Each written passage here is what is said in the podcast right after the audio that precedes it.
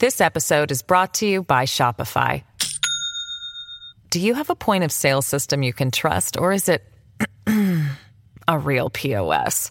You need Shopify for retail. From accepting payments to managing inventory, Shopify POS has everything you need to sell in person. Go to shopify.com slash system, all lowercase, to take your retail business to the next level today. That's shopify.com slash system. ツッコミニュースランキング。時事問題から芸能スポーツまで突っ込まずにはいられない注目ニュースを独自ランキングで紹介、はい。ランキングを紹介する前にまずは芸能スポーツです、はい WBC 日本対チェコ戦の岩手地区の平均世帯視聴率が62.6%だったことが13日ビデオリサーチの調べで分かりました。同試合で世界デビューした佐々木朗希投手二刀流大谷翔平投手のふるさとで驚異の数字を記録し県民の注目度の高さを示しました。あもうすごいですね。おじいちゃんおばあちゃんからお子さんまで。もうみんなみんながこれもう基本的にみんな見てたって言っておそらくもうねあのみんな見てたっていうね、まあ、あの私ども系列もね第1戦第2戦と中継させていただいてもうね40%を超える視聴率ということで、えー本当にありがとうございます、えーね、この後、えー TBS の系列は準決勝の一試合を控えているということなんですけど、そうなると今度あの午前中にねあのアメリカ時間に合わせて。帯変わりますね。ね、なってくるとそうなんです。ちょっと気の早い話なんですが準々決勝を仮に勝ち抜けて、えー準決勝まで行くとですね、えー皆さんの勤務時間とばったり、えー合うということなんもですけど。う休み申請してる人いますかね？あれでも21日？20 20日そうですね。ですか21決勝がただ22になるのかな？22になるのか。うん。微妙なところかもしれませんね。はい、まあいいでしょう。はい。14日阪神のドラフト1位ルーキー森下翔太選手が地元横浜でオープン戦第2号となるホームランを放ち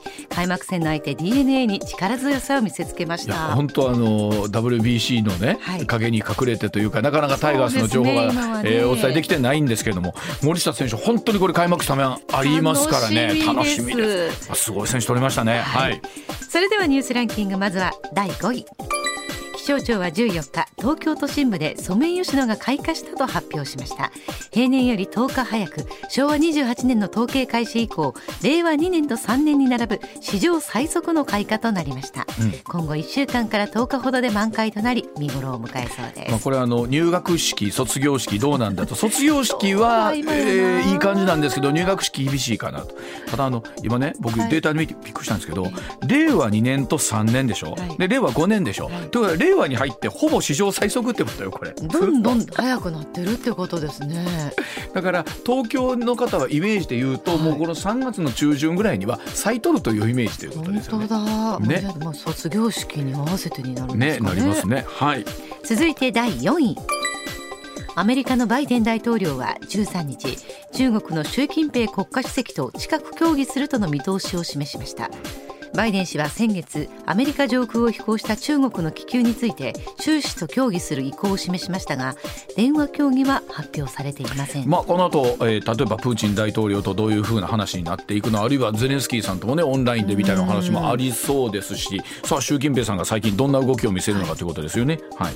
続いて第3位アメリカ、イギリス、オーストラリアによる安全保障の協力枠組みオーカスの首脳は13日オーストラリアに原子力潜水艦を配備するための共同声明を発表しました、まあ、これも対中国に向けて艦隊をどうするかということなんですけれどもこの辺りの話がだんだんと2027年にも台湾への侵攻があるんじゃないかみたいなところからなんですけどもね。はい。はい、続いて第2位速報ですアメリカ軍はロシア軍の戦闘機が黒海の上空を飛行していたアメリカの偵察用無人機に衝突したと発表しロシア軍機が危険な妨害行為を行っていたとして非難しました。ロシア軍機は無人機の前方を飛行したり燃料を浴びせたりした後一機が無人機のプロペラに衝突したためアメリカ側は無人機を海上に落下させることを余儀なくされたとしています、まあ、速報レベルで今入ったところなんですけれども、アメリカはね、えー普通のところを、えー運行ルートを通っていたということだということでもありますし、まだ詳しいところわからないですけれども、今ここに並んでるニュースを見てもそういったニュースが本当多いですよね。ね。うん。続いて1位は国会への欠席を続け懲罰処分の陳謝に応じなかったガーシー参議院議員は本日15日の本会議で除名処分が正式に決まり議員の資格を失うことになります。国会議員の除名は72年前の1951年以来で今の憲法の下では3例目です。はいまあ、結局選挙以降この方の動きというのがですね常にこの国会の中の一つの大きなね注目点となっていたんですけども、まあ、72年ぶりということになりました。さあえもしかしたらあ投票ガーシー議員にした方もねリスナー方もいらっしゃると思いますけれども、さあどんな思いでいらっしゃるでしょうか。はいコマーシャルの後石田英さんの登場でございます。上泉雄一のエーナー。MBS ラジオがお送りしていますさあ時刻6時23分回りました。ここからは石田英さんでございます。石田さんおはようございます。はい、おはようございます。よろしくお願いします。まあ実は本番前に石田さんと喋ってて、えーガーシー議員が今日おそらく除名というね、えーなるんですけれども、どの段階をもってそうそう議員資格をねえー議員資格を失うんだろうなと言われたら、当選する時ってあれ石田さん皆さん当選証書を取りに行くんですよね。そうそうそうそうそうそうそう。であと国会議員でバッジつけてもらう。あれは党員の時ですね。であのこうペペと党員のところに名前を押して、ね。あの結局だからガーシー議員はボタンを押すこともなく、あの札をえ札とか、ある立てることもなくずっとガーシーって書いた札ねたまあねえまあですからどうなっていくのか。どのタイミングで議員資格を失うのかというのは、まあ、おそらく議長うんが、うん。参議院の議長が、はい。えー宣告はすると思うんですよ。はいはいでその瞬間なのか、はい。ええそうまあ、例えば今日言うとしたら明日から資格を失うのか。まあ、厳密に言うと何時何分までが議員なんだっていうであのことなん。で、歳費って今日割りなんでね、はいはいはい。あそうか。となってくると、えー今日3月15日分まで今日の分は出るはずなんですよ、それで考えたら資格失うのは明日からかとか思ってみたい、なんせね70何年前の例が分からんからも。うまあしかし本当、えっと当選以来ね、ん。えー登院するしない、えーその国会議員とはどうあるべきかという、まあすごい、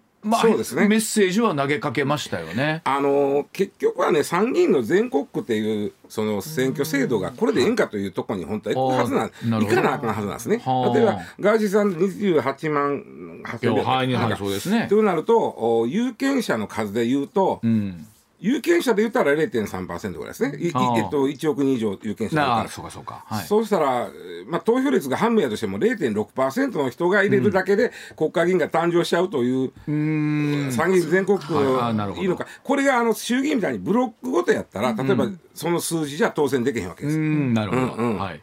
まあ、一方でその、えーき知名度というものではであるわけですから、えーその部分でいうとに全国で28万票ん。取ろうと思えば取れる。まあ、特にあの SNS が発達してくると、もうそこの威力すごいね今回それ思ったわ。そうですね、うんうん。うん。まあ、えー果たしてこのラ,、ラジオ機の皆さんの中でもガーシー議員に投票したという方はこれいらっしゃると思います。し、その方々はこうで本当どう今回のことを思ってらっしゃるのかっていうところあるでしょうし。言うたかて有権者の0.3%しか入れてへんとなると、うん。これ聞いてはる人で入れた人何人おんねやろと思うけどな。なとは思ったりはしますけどもね、まああの本当に石田さんとこうニュース解説を聞いてた時にいろんなものがこの事態を想定しなかったっていうものっていうか、まあ、法律ってでも常にそういう側面っていうのは石田さんありますよねアッ。プデートしていかなあかんのですけど、うんだからまあそのために、そのために立法府があって国会議員がおんねや。。そのためにね、んはいまあ、まさにその意味で言うといろんなものをアップデートしていく中ではこちらのニュースもそうかもしれません。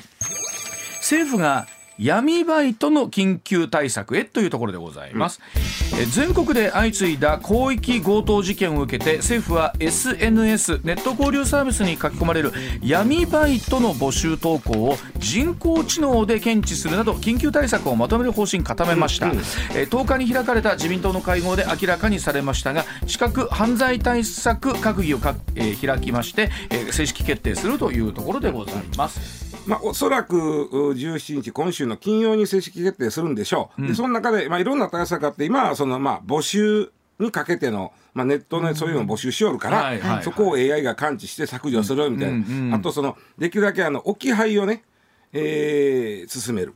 置きはあ要はそう対面しないはいはい。みたいなんです、うんうん。あとねもう一つは僕今日のこの話のメインなんですけど、うん。闇名簿。これをどうするかという話なんですよ。闇名簿。闇名簿。闇名簿。まあもともとはその特殊詐欺ですね。オレオレ詐欺とかを、でかかけ子、電話をする人間が使ってる名簿なんですよ。うん。でこれがですねあの今回のその広域強盗事件でも使われてたわけで、うん。しかも相当アップデートが進んでてここもアップデートしてるんですがいろんな情報が付け足されて、えそんなことまで世の中漏れてんの？っていうような情報がいっぱいあった。えわけ怖っどどどういうことですか？例えばね、先ほどまずその名簿っていうのはどうするかってまず名簿屋というまあやつがおるわけ。人がおるわけ、うん。でまあ、これ業者というよりはまあひ一人ですね。一人とかまあせいぜいまあ二人やっぱり一人か、ん。でこのもともとは最初はその例えば流出しますやんかいろんな顧客名簿、はいはいはい、えークレジット情報とか流出して、うん。まあねそれが、その自体は大した情報やなかったりするわけよ。うん。あの住所名前性別とか。例えばそれでもあと高額納税者の名簿が漏れたら納税額分かる。これやばいねんけども。そうですね。まあそういううーまあまずベースの名簿がある、うん。それにあといろいろね付け加えていくんですよ。ん。で付け加えていき方がいろいろあるんですが、うん。何を付け加えるかというとまあ家族構成、はいはい、あなるほど。えー職業でもかなり詳しい職業。例例えば公務員じゃなくてじゃあ公務員は何やとああなるほど。ね、あと、まあ、資産状況、えー、タンス預金の額。そんなまでわかるの？どうやってわかるんですか、これ後で言います。やり方がある。やり方がある。おおあおかしいけど。あとはあの、まあ、株持ってるか持ってへんか、はいはい。でクレジットカード情報っていうのは、例えば、えー番号というよりも例えばゴールドカードを持ってますとかさ。ああそんなまでわかんないあもうわかる。ああそうかわかるか。であとはあの高額商品何を買ったか。そんなまでわかるわかる。外車買ったか。そんなのがあとねあとあのこれ結構大事なんですけどかつて詐欺被害に遭ってるかどうか、そこは大きいでしょうね、うきっと。ん、これ騙しやすい人間やこうなるわけです、うん。そういうあとプラスねその人の行動情報。それ何時普段月曜から金曜は何時に家を出て何時にこの経路で帰ってきます。そんなんまでわかるの？それまで書いてある。怖っ。それは何？それこそその悪い奴らがうん。アップデートしていけるわけですか、そうそうそうそうそう。そうでだからそのアップデートした名簿はどんどん高くなっていくわけ。はそうか。あの変な言い方ですけど悪いこと考えたらそいつ独占した方がいいじゃないですか、うんうん誰にも教えやんとそうそうそうそう。本当に悪いこと考えようと思った、あアップデートして高く売るわけですか？名簿に高く売れる。例えば何百万になる場合はあるわけね。あとねこんな情報で言うとその人の性格まで載ってる。これは割とよう載ってんねん。ええまあ例えば騙しやすい云々もあるけども話をよくあのす聞く、そんなんまでわかるの、うん、優しい人とか穏やかな人とか書いてあるの。名簿に。なんならちょっと、えーすぐ切れるとかみたいなのがあったりするんですよね。そうそうもうねもう数百万になる場合もあります。そこまでいろんなこと書いてあると名簿は数百万なんででそれを持って今回の強盗も雇ったわけ。うん。例えばね今回の強盗で言うと、えー入るなり、入るなりよ、あの金庫がある2階に入るなり直行してるわけですよ。うん。場所も分かってるはいはい。ということはその家に金庫があって2階にあるの分かってるわけ。うん。例えばねそれで言うと地下あの狛江であの亡くなった女性殺害されてしまった女性いいらっしゃいましたよね、はいはいはい。あの場合は金庫は地下室にあったんです、でその家に地下室があってなおかつ金庫があるということは家族の人でも知らない人がおったそれなのに名簿には直行直行してるわけだろう。で女性の人も地下室で殺害されてた、あとねあのその場合はねそのう指示役が実行犯に対して金庫は地下室にあるというメッセージを送っとるわけよ。知っとるわけ。あとねこういうこともあったね。あの強盗でいうと窓を割って、ん。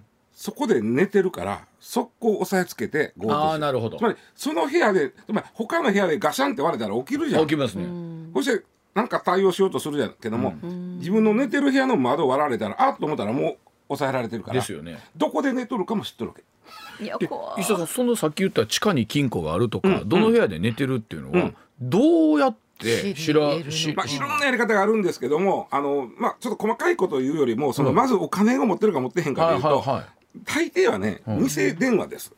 あー。偽電話のアンケートをよそってまあーはいはい。うんなるほど。聞いたことありす、ますうん。ね、はい。あ例えばねあのあすいません。あの今年収1000万以上の方にちょっとアンケートさせていただいてますって言ったら、かなり当たりつけてやっとるけど、はい。い、やうちはそんなんないですよって普通に言うてしもたら、あもうじゃあこの家は1000万はないんだないなうんうんうん。で、は何でしょうって言ったらまずその時点で1000万あるわけ、はいはいなるほどでうん。あとそうですね。あのそうですね。あの物価高ですね。最近。ちょっと物価高についてアンケートをさせてもらってますと。ね。であのまあご夫婦です。とやっぱりこんだけ物価が上がるとやっぱりご夫婦の分大変ですよね。って言った時に、ん。あいやうちも主人も亡くなってるんですわと。うーん。そこで。なるほど。ね、それでバレるわけです。あ一人暮らし。確かともしくは例えばね、あとねあのちょっと投資について、あのーお話しさせて、あのアンケートしてる、アンケートです。あの、お投資商品進めるんじゃないんで、アンケートの電話確かにかかってきますね。アンケートです。来るわけね、はい。この時にあのま例えばあのどれぐらい投資に回すとしたらどれぐらいお金投資にお持ちでしょう。言った時に正直に答えへんっていうかそのふにゃふにゃしますやん人は。しますよねその時にね、はい。例えばね100万円は投資できますかと。投資に回せますかと。言うわけその時の大事なことはあいつらは何をしとるかと。その時の反応を見とんねん。うんうんうん。で100万はちょっとうちはそんなお金の余裕ないですわって言うたらそんだけのことや。ん。であと100万ですか。そうですね。ゆスッと来た時に、この人は100万はスッと出せるんやとなるわけえーそんなとこで見え果てたらダメなんですね。なるほど。あそうそう。でそこで あの見なった。らそれでこう名簿を作るやつは、あこの人はおあの投資にまずそんなに、えー抵抗がなくて100万くらいならなものを持ってますみたいな感じで名簿に書いていくわけ。そうかでも今伊佐さん言ったアンケートをね装ってだったら、確かにその聞き方によっちゃある程度のことは言えますよね。例えばそれで言うとさっき言った、えーちなみにタンス預金とかみたいなのどこまで言い張るか分かんないですけど,、そんなとこからも見えてくるっ見えてくるまあ、の言い方としてはさあの最近銀行も金利も低いですし、えーなんか投資さされてますけどあ投資してないんですわ。じゃあ銀行に預けたら、いやうちはもうタンス預金ですわ。みたいなことを言ってしまうともうそこにあるのが分かる。石田さんやってたでしょ。今の言い方聞いてたらもうなんかでもそういうことなんでしょうね、そうそう。そんなんをしもうとにかくひたすら電話してそのひたすら電話した先ですぐには騙したらしない。そこで情報を取っといて名簿をどんどん充実させていってその名簿はを使って犯罪もしくはその名簿は高く売れる。これで思うとねこう今のお話聞いてたら、はい自分のところにアンケートそのかかってきたらね、うん。答えるかと思うんですけどやっぱりどうでしょう、例えばある程度ご高齢になってくるとか。うん。でねあの、うん。こんなん言うとあれやけど、うん。まともなアンケートだっていっぱいあるわけじゃんか。はいはいはい。うんまあ僕らはそのありますよね他のこと聞けへんよ。例えば、えーまあ、今のその政治問題とかでメディアが世論調査したりすることもあるやんか。そういうものとそういうものとの区別がつかんで本当はね無用にアンケートを答えるべきやないと僕は言いたいんだけども、うん。そうすると いろんなところに。でも実際にほらかつてあのこういったものの中で放送局の,、うん。あの番組名を装ってすよ。とかっていうのがあったりとかあのうちとこうで、まあ、NBS でもまあそういう名前を語ってっていうのがうんうんうん。ゼロじゃないですかららこれね。今度は今度はこっちが考えなあかんな、アンケートの仕方みたいなそうですよね。うん。あの自動音声で使ってやるやつもおるわけよ。この名簿屋の中には。は難しい。あとねえーまあ、電話番号分かってるわけやから、はい。相手のことはそれで分かってるわけや。から、すね。それ以外の情報を、なんていうかな付加価値をつけていきよるわけや。バンバンバンバン。でねあとはね最近やなと思うのがもうそこそれはします、いやしますとかしけどしよる、あとはネットでね分かる。ネットでわかるっていうのは？例えば Google マップがあるじゃん、あれでずっと見てたらあ大きなうちやな。外外車があるな。分かるやんか。別に行かんかて。あー確かに。ね？それだけで？それだけで分かるやんか、あ外車あるな。あとあなんかこう防犯カメラみたいなのついとんなとかも分かるわけあとはねうーん例えば SNS みんなやってるでしょ、そしたらついに念願のうん。車これを買いましたみたいなこと。言いたくなるやん。言いたくなる。それはね。言いたくなって言うわね。言いたくなるやん。まあね、あのーまあ、あと、あと、いや、やっと。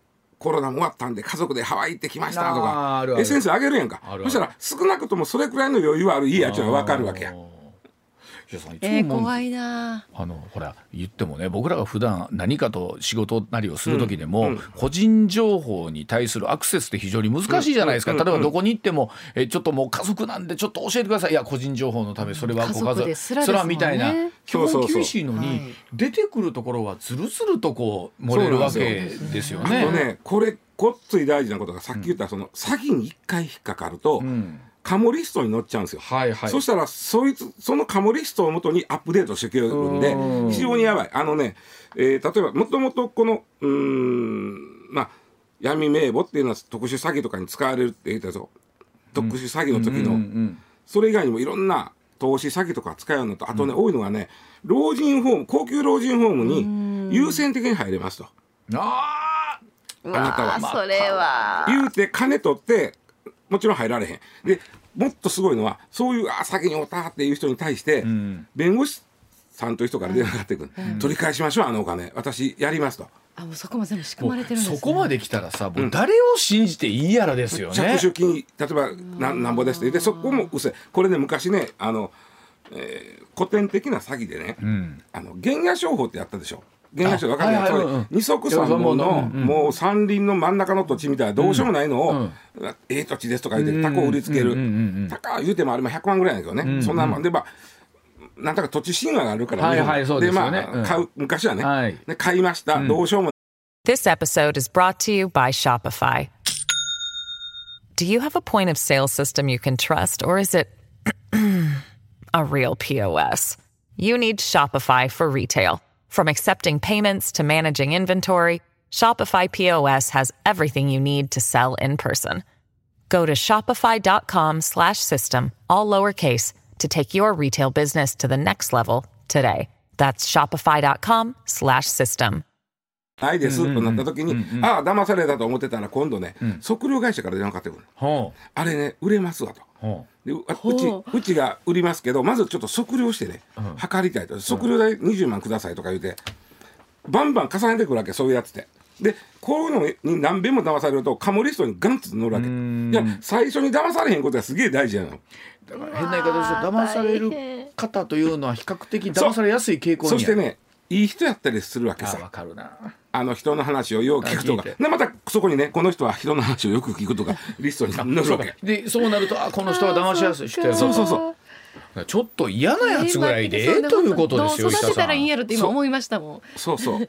いい人になってほしいと思ってそいやだからまあまあその困るしうーん気気ぃつけなあかんことはこんなんやでというのは知っとかなあかんのかもしれな。い本当どっか思いますよね。世の中ねこう善人ばっかりやないうんというのもあるんだけど、かかといって悪人ばっかりでもないわけじゃないですか本当は。でも悪いやつ悪いで本当にそのネットが昔はね刑務所で大体情報公開しとったんやあー悪いやつ。はいはい。それが最近はそういうこういう情報でどんどん自分らでアップデートしよるってことですわだからなんだろうな今みたいな例えばそのアンケートをね、しますぐらいのものだったら、その闇バイト一つとってもそうですけど、ご年配の家に行ってね、縄で縛って殴ってとかって言うとちょっと抵抗はあるけど、アンケートのリサーチ員のバイトですそとかぐらいだったら、気軽にややってまやってうまうでね。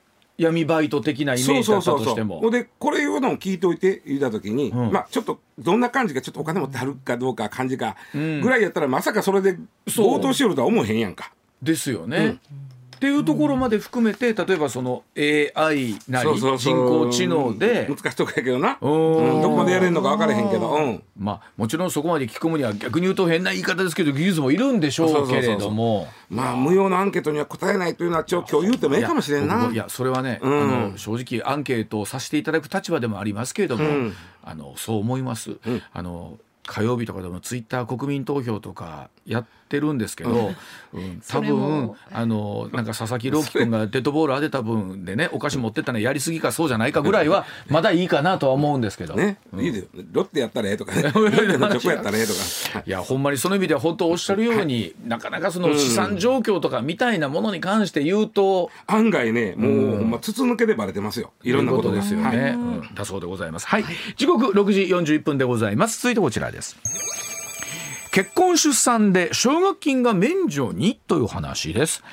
自民党の少子化対策調査会長の江藤誠一元少子化担当大臣なんですが子ども政策に関する党の会合で奨学金の返済免除制度の導入を主張しまして地方に帰って結婚したら減免子どもを産んだらさらに減免すると述べました。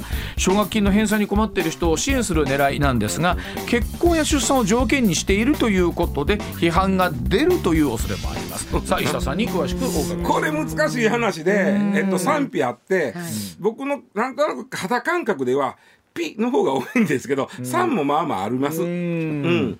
これどういうことでしょう？えっ、と奨学金を抱えている、まあ人まあ多いですよね、うんうん地方に帰って。まあ、地方に帰ってっていうのはちょっとその条件は特にどうかと思そうのけど地方もというのは何を持って自分の生まれたとこ要は U ターンするというイメージでしょうね。ということでしょうね。うん。まあどうしても東京に若い女性いっぱい集まってきてるんでね。うん。ですよね。うん。でねまずそのこの現状を言うとかなあかんだけども、奨学金ってさ、はい。おばあちゃん借りてた？僕も借りました。もうあのはい返しました。けど40 15年ぐらいかかったな返すの確かかかりました。えっ、と毎年年末の そうそう、はい。あの年末にいいっぺん。にいくらあの12か月分返すやんか、12はいだからあボーナスが出て「よっしゃこれ買おう」と思ったら、そう。うんおかんから「これ返しときや」って言われて「じゃあうわーみたいな。これ返せて忘れた」みたいしなばらくかかりましたよ。そうそう40枚ぐらいまで、はいかかりました40手前ぐらいまで返したよな、でこれなんですが今はねどれぐらい借りてるかというとおーまあ大体大学生も大学院生もまあ半分借りてはります。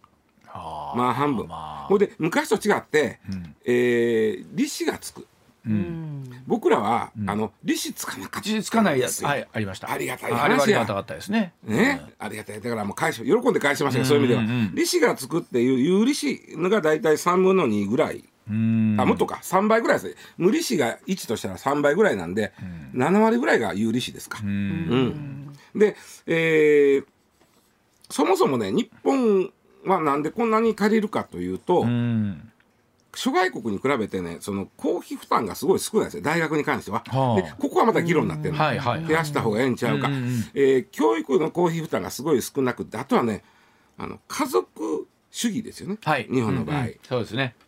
あと受益者負担という言葉がありますね。うんうんうんでそういうことで、えー教育特にこ大学教育に関しては公費がほとんど出てないということ、あとうわちゃん。ない。俺たちの頃に比べると授業料がものすごい高くなってるね。高いですよ。今もうほんま高いですよね。僕がまあうわちゃんもはい私立、はい。はい今の国公立で僕らの私立の時よりはるかに高いからね。あそうですよね。国公立がそう。ですよね国公立が。うん。国公立高いですだから僕らの時は国公立どうでしょう。30年ちょっと前ですけど、えっと年間20万なかそんかったと思う。なうんでで僕らで50万台ぐらいだったと思う、はい。うん。今国公立が50万以上してるんで、ううん。そうか。だからもうあじゃあ50万もしてんだ。よ僕30だから僕もあのと総理三十数年前ですけど、それこそようね普通のサラリーマン家庭でね、うんうんうん。東京の私学に行かしてもうたもんやなと、まあその分だから奨学金とかを借りてということなんですけど。子供が大学行くようになって家出ると授業料よかやっぱりその生活費のいや本当本当そっちありますからね。男の人うん。の食費もかかるし、そうそう。であとはそのまあその親世代がしんどい。うん。景気がこうなってね。で基本的にまあ親が学費を出すという前提だったりしますもんね、日本の方が先ほいじゃあほんだだらその子供が出しますよと言った時に、えー働いて返しますよとなった時に、今度は子供の雇用も不安定になってるはいはい確かに。状況があるわけですね。で、えーちなみにですね奨学金を借りた人のん。ざっくりはい。8%が返せない。返せない状況。8%って13人に1人やから多いど。ですよね。ね。で、えーこれがね調べて奨学金借りた人の借金のどれぐらいかと、これね平均出すと324万円もなっちゃうんだけども、すっごい借りてる人が出るから、中央値。うん。あの真ん中、まあこれが一番平均はいの近い、これは286万円。ああええとこですね。ね。うん。うんでこれをお15年で返すとなると、えー、大体月1万6000円返すわけ。うんうんうんうんそうですね。うんうんでこれで3%ぐらいでえはいいいかな。で、えー、1万6000円ということは年間20万弱やな、はいそうですね。でうんこれを返せない人が8%いるということあそらでもそらそうやと思うな。もちろん返さへんだらこれ延滞金あの理由なく延滞して返さへんと延滞金つくし一番怖いのはブラックリストになることですね。これは例えばちょっと待ってっていうことはできたりするんできます。あできますよね。はい。はい。ただそれももうやらとにかく返せへんとなるとブラックリあのもちろん督促状が何回か来てからそれでも返せへんだらブラックリストに載ってしまう、うんうん。ブラックリストに載ってしまうと将来銀行でお金借りれないんで例えば住宅ローン組めない、えー近いところではそうですね。あのスマホをみんなカップで買いますよはいはいはい。あれがーできない。とか、はい。なるほど。そうか。そうそうスマホがまずですもんね。そうやろ？でそこでですねまあこういう話になってくるんですよ。うん。で実際ねあの生活困窮している人たちを支援しているう労働者福祉中央協議会というところがねアンケートしてるんですよ、はい。45歳以下の返してる人、えー2200人にアンケートしてこの人らの毎月の返済額は、えー平均で1万5000円なんで、えーさっきの1万6000円でほぼ一緒ですね、うん。ほぼ一緒ね。で、えーただね4割くらいがやっぱり非正規やっぱりこの世代って非正規の人多いんです。45歳ぐぐらいの人って。でこれ奨学金の返還があるから影響が出てるライフイベントは何ですかって言ったら、結婚って答えた人が38%。まあまあやで。奨学金があるから結婚はしないかしないまあ支障が出てるうんで結婚しても出産に躊躇するっていう人がそうですね31%います。お金かかると思ったら躊躇するでしょう、ね、31%これねまあまあの数字やでまあまあな。数字ですよね、うん、だと思います、うんで、えー協議会としてはその免除とか言うとあれへんで、例えば返済期間中は、えー、例えば所得税をちょっと減らすとかなるほどいうことできませんかねみたいなこと言うてはるんですが、うんで今回はそれより政治の方はもうちょっとなんか結婚したら負けたげて子供産んだら全額免除みたいなことできへんかって言ってるんだけど、ううんーんこれに関してはね異論が多い。やっぱり、さっきの3割のがあごめん。ライフイベントに結婚とか出産に影響してるという人が多い、うん。一方で子供を産んだら帳消し、これはなんかなんとなく気持ち悪いというか。そうですね。なんか言わんとすることはわかりますね、うん。あとそのいや生活をね一生懸命切り詰めて、働いて奨学金を借りんと大学まで出た人がいる,、はいはい。なるほどいるとしたら、うん。その人との不公平はどうすんねんとか。はいまあそうですよね。ねまあ言うとも税の基本は公平ですからね、そうそうそうそう。言うてもね。だから一生懸命例えば新聞配達とかしろって、はいはい。えー大学出たせずに頑張ってきたの人はじゃあどうすんねんと、あとねこれ僕一番正論やと思うんですけどなんでしょう？なんで子供をつがなかなか、まあ、産むのに躊躇するか言った時に、産んだ子供にかかる教育費がおそらく高いからです、はいはいまさにその通りですよ、ね、だったら親の奨学金を免除するよりは生まれた子の将来の教育費を見てあげた方が確かに。いいじゃんっていう、うん。国が。うん。その方が理にかなってるやんと、うん。うん。いろんな不公平なくなるし、うん。うん。うん。っていうの僕これ一番なんか筋通ってるように思うんだけどな。でもやっぱりこう教育費っていうのは常にやっぱり選挙の時でも大きなテーマになるじゃないですか。なんよね。ちょっとね安易がな今回出てきてんうの、ん。あのう子供作ったら全額免除とか言い出すと、まあ、ただ現状本当にこれだけ奨学金借りてる、まあ、高橋さんとかで喋ってると、奨学金と学生ローンははっきり分けた方がいいと。あそうそうそうそうそう。そうそうで、まあ、事実上今我々返してるものは学生ロそうそうそうーンということではあるんですね。ただ僕らは無利子やったんで、ね。これは奨学金ですわ。うん。有利子にそなると学生ローンになりますからね。そうそうそうそう。うん。でとはいえもう結局この状況になってる時にじゃあここの現状でいいのか高等教育はっていう時に、ん。何がいいんでしょうね。うんだから。どこまでを無償化なり国がお公的な、ねだからそこはやっぱり話を戻してもらうと、日本は高等教育に対する公費助成が非常に少ないとなったら、うんうん子供産んだら奨学金チャラやのうて、生まれてくる子供に対してがして。教育自体を下げるそうですよね。政策っていううん方が僕は理にかなってるように思うんやわ。まあ、それでいうと例えばここに来てお、まあ、ここというかあのいわゆる高校無償化みたいなところっていうのが、まあ、広がりつつあるわけですよね。あ、例えば自治体によってはあの公立大学を無償化、はいはい。それくらいはした方国もした方考えた方がいいかもしれませんよね。うんうん。はい、さあではお知らせの後でございますがもう少しお話し続けていきたいと思います。上泉雄一のエーナー MBS ラジオがお送りしていますまあ、先ほどのお話ですがでも少子化対策とかっていうのって石田さん前言ってもらいましたけれども、一つの政策があったから、それで急に何かが変わるじゃなくって、うん。いろんな複合的な要素になるんですよね。そうそうそうそう。うん。で今言ったように例えばその確かに地方に帰って結婚して子供を産んだら、えー奨学金減免しますと、うん。だから皆さんねぜひ結婚してください、子供を産んでください。言うてることは一見間違ってるような感じもじゃあなんで東京に出てくんねやとっていいううそうそうそう。地方に帰るったら仕事がないから帰っ出てくるわけで、で。はいこれも多分やればやったでそれであ良かったという方も多分いらっしゃるでしょうね、うん。うんいらっしゃるでしょうし、きっかけの一つもなるんだけれども、公平か不公平かというとそう。不公平かも否めないとなってくると。全員が公平になってという施策っていうのも難しいです。なかなかね。いやもう話 はいはいごめんなさい。なん。だけどやっぱりあの大学に行く将来の子供の教育費を負担してあげてほしいなって。だからそこに尽きるんやけどな。結局おっしゃるようにその公的な何かっていうのはもうちょっと希望で考えられないのかって。本はねそこ本当予算避けて避避いてないんですどっか逆にその避けない理由みたいなのはいあやいやるんですか？それはちょっとあのまあ俺らみたいにこう年いってる人間に避けすぎてるんであすよ。まあそこのところが一番こう投票に行くし、うん。いろいろさせてほしいな、だからまあそのあたりっていうのが本当にもうちょっと議論されて、若い人にもこんだけメリットあるよとなってきて、その人たちが投票に行くきっかけになれば、そうそうそう。ということなんですよおっしゃる通りで一方で僕らも僕らで自分の子供だったり石田さんこれは以降孫の世代とかになった時にプラスになるんだったらその政策やってほしいなとねいやうちはもうがんあの親が働いて一生懸命働いて大学出してで不公平やけど、いやほんなら孫の話したらええそういようところで気はしますけどもね、うん。はい、だからそういった複合的な要素を含めて別に年寄りだけの話じゃないかなという気がするんですけどもね、若い人だけの話でもないような気がするんですが、はい、では7時の時報の後続いての話題でございます。7時のお知らせです。さあ時刻7時になりました。続いてこちらでございます。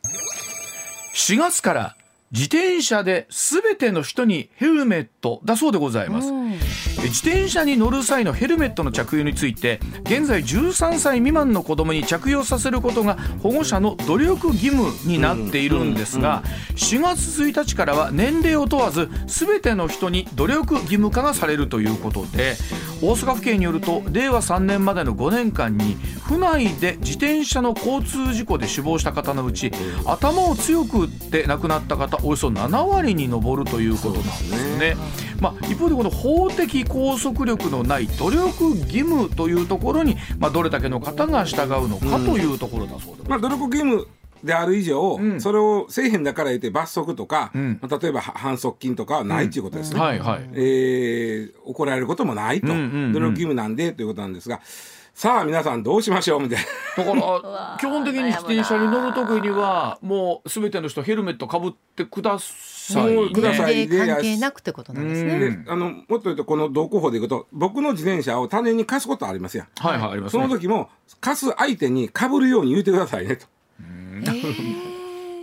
よくあのほらあの原付バイクって昔ヘルメットが納入できるタイプがあったりとかはいはいはいはい。ポートイーサーそうなんです。ねそんな感じみたいになってくるんでしょうね。でも自転車は納入する場所なないですもんね。ないもうカゴに入れるしかないですけどね。一番の問題は僕そのヘルメットを持って歩くことのそう、うん、ちょっとこうどうすんねんっていう話になりますよね。自転車そういう機能ないですもんね。ないからそうですね。子供用はね、もうぶら下げてるんですよ。もううん。自転車置き場の自転車に。まあ取る人そんないないやろうな。あー。大人用はね。う。うん。んまああと雨降ったらヘルメット濡れるしなとか、はい。まあ考えますわね。あとね京都府警がね、2月にあのアンケートを取ってるんですけども、まずね知らん人が半分近くいた。このいやー。2月の時点でこうこの努力組やけど義務化されるということ、でね、えーつけますか？つけませんか？言ったらつけませんが53%やったんですよ。この理由がねまあ努力義務やがからいう人とか、みんなかぶってないとかさ、髪型が崩れるからあそれもそれが一番。女性の皆さん割りちゃいます？髪型せっかくセが崩れる。ットして駅まで行くのに、そう。やろ、ず崩れるなんてって。あとこれね聞いいたのが2月いうのがポイントで8月に聞いたらもっと増えると思うよ。暑いからいうの。まあそうでしょうね。僕はあの普段自転車乗らないので、えっと正直全然分かってなかったんですけど。今度もし何かで自転車買う言うたらそういうことを考えなあかんってことですよね。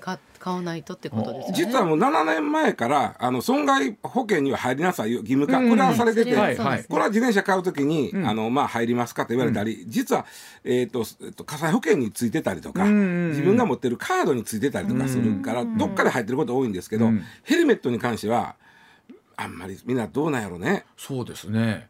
だからうちの会社とかでもほらあのスタッフの子とかで自転車で来てやる子とかいるじゃないですか。じゃあ彼ら彼女らヘルメット。をもう抱えてもか抱えてこなあかんそうそうそうそう、ねあの要はあるあのなんていうのこんなあの穴がどうやったの？開いてる穴が開いてるね、えっと自転車用のヘルメット。競技用のヘルメット。はいはい。あんなんはそんなせえへん。まあ高いやつでもそうかそうか。そうか3000円とか僕の4000円。5000円イメージなんかフルフェイスのヘルメットのイメージだったんですけど。あの あれあれやあれ結構ね柔らかいのよ、うんうんうんで軽いしね、んうん。であれ補助金出たりするのよ結構自治体によっては。買うのやったら。そうなんですね、うん、何何千か補助金。例えば半額ぐらいでだから買えたりもするんだけど、さあここでちょっと一つ言うときたいのは僕が心配っていうか心配というか、えー思ってることっていうのはかかぶりましょうね。4月からかぶらなあきませんよ、でも努力義務なんで罰則ないですよ。って言った時に半分くらいの人以上の人がおそらくかぶらないであろうと、うん。えーなるんですが、うんこれね事故った時。事故事故でぶつかった。うん。自分が倒れました、うん。頭打ちました、ん。怪我しました、うん。ま、時に相手がな100%悪いとしましょうや。例えば、うんうんうんうん。もうこっちが普通に、はいはい。あの交通ルール守っていってるのに、横からガーン飛び出してきて、ボコンだったら100%悪い。の時でも、うん。その頭の怪我はおお前がかぶってへんだからやっていうことになるわけ。になる自分ののせいになっちゃうんですかそれ？せいというかだから過失割合がああそうかそうか。今までだったらうん。少なかった分が、け。例えば、えー、90対10やったんが、うんうん。例えば60対40えそんなに？それでかぶってへんことで頭持ったんでしょと。であ怪我したんでしょ怪我したんでしょと。かぶってたらそこしてませんよねと。努力義務ややけど義務は義務やったけど守ってませんでしたよねって。保険会社は絶対言ってくるよそら。あ。自転車な。ほな自転車乗る人どうですか？これまあかといって、まあまあそのねそらなんぼ注意して運転してても相手が100%悪くぶつかってこられることあるやんか。うん。まあ自転車であろうが車であろうが。うん。その時に頭打った時にかぶってへん君が悪いっていういいくばっか悪いって言われて例えば1,000万の損害賠償金が入るはずが500万になるかもしれんわけよ。はいはいはい。かぶってへんね。そうい。そういう話聞くと買おうって思いますね、そうやろ。ねそういう話聞くとかぶろうと思いますね。絶対これあの過失割合に変わってくると思う。これかぶってへんだら。ということは4月1日以降、ん。まあきっとまあヘルメットかぶって、ん。ね乗られる方も多くなるでしょうし、うん。まあね。そうあのね努力義務とはいえ義務化するというかそういうことやね、これ義務でしょと、あんたかぶってへんだよね。あんた悪いよねっていうそういうことなん論法ですわ、そうですね。よでも4月1日はもうもう2週間からですからね。ですだからもしかしたら今この自転車屋さんとか含めたらそういうなんかまあ買いましょうキャンペーンみたいなあ自転車、まあ、ホームセンタームさんとかでもいってなますからねなってるでしょうね。はい。